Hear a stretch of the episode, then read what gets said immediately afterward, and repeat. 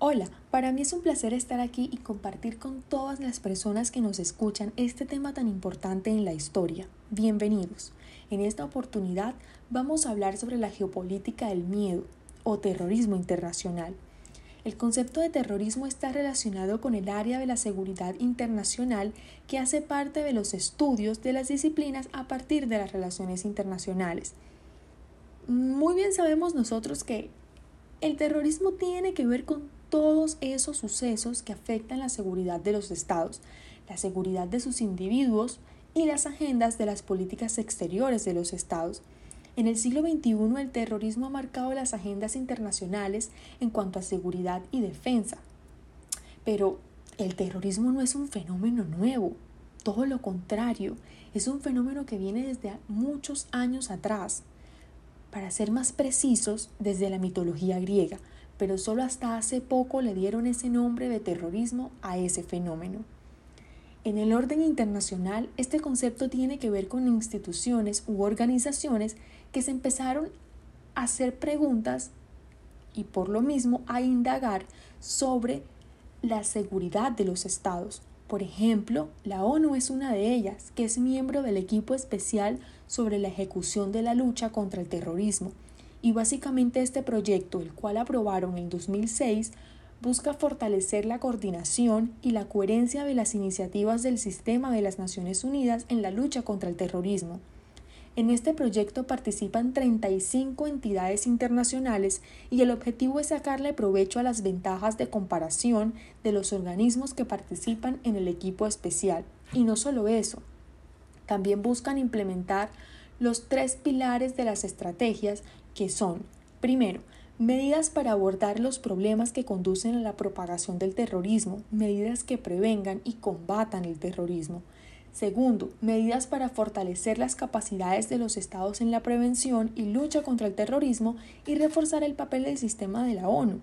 Tercero y último, medidas para garantizar los derechos humanos de todas las personas y que el Estado de Derecho sea la base fundamental en la lucha contra el terrorismo.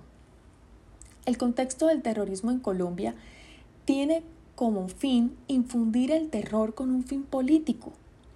Y es que aquí ya nos metemos un poco en ese concepto del gobierno del terror, que tiene que ver con gobernar bajo la modalidad del miedo. Y es que los colombianos es lo que hemos vivido en los últimos años, lo hemos vivido en carne propia, nos han gobernado a partir del miedo. El miedo es causado por un peligro real o imaginario, volviéndose en un sentimiento de inseguridad. Y esto se debe a que el miedo de una sociedad es el estado de inseguridad. Vamos a explicar esto con un ejemplo que es muy cercano a nosotros, a nuestro país. Sabemos que la historia de Colombia ha estado marcada por el conflicto armado en los últimos 60 años. Al inicio la repartición desigual de los terrenos y la carencia de espacios para la participación política dieron pie al uso de la violencia y la lucha armada. Pero con los años se reforzó este sistema que con la llegada del narcotráfico, narcoterrorismo, y presencia de nuevos actores políticos y armados en un contexto de revolución, guerra fría y guerra contra el terrorismo, actores que fueron transformando el conflicto a como lo conocemos hoy. Este conflicto armado ha estado marcado por hechos como el Bogotazo, el Frente Nacional, el surgimiento de las guerrillas contemporáneas, el paramilitarismo y el narcotráfico. La internacionalización del conflicto ha sido por parte del Estado colombiano y de los grupos insurgentes. Del Estado porque se concentró en buscar legitimidad y asistencia militar de otros estados. Las FARC, por su lado, acogieron espacios abandonados por el Estado. Ambas partes hacían esto con el fin de buscar cooperación internacional, apoyo político, reconocimiento fuera del país y apoyo militar. En la internacionalización de un conflicto también debe tenerse en cuenta las violaciones a los derechos humanos, al derecho internacional humanitario y crímenes que son transnacionales, que un ejemplo de estos puede ser el tráfico ilícito de armas, de personas y el narcotráfico.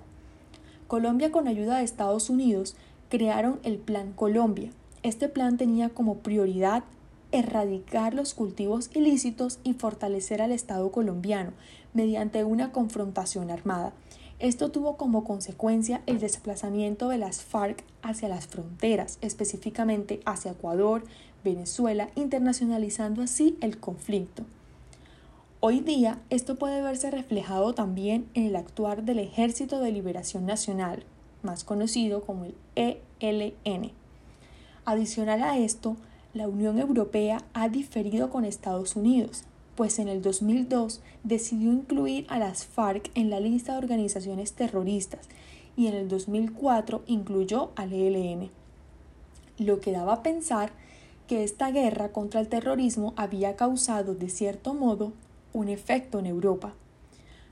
Primero, los países que consideraban abiertamente a los movimientos subversivos como agrupaciones beligerantes, o sea, Venezuela.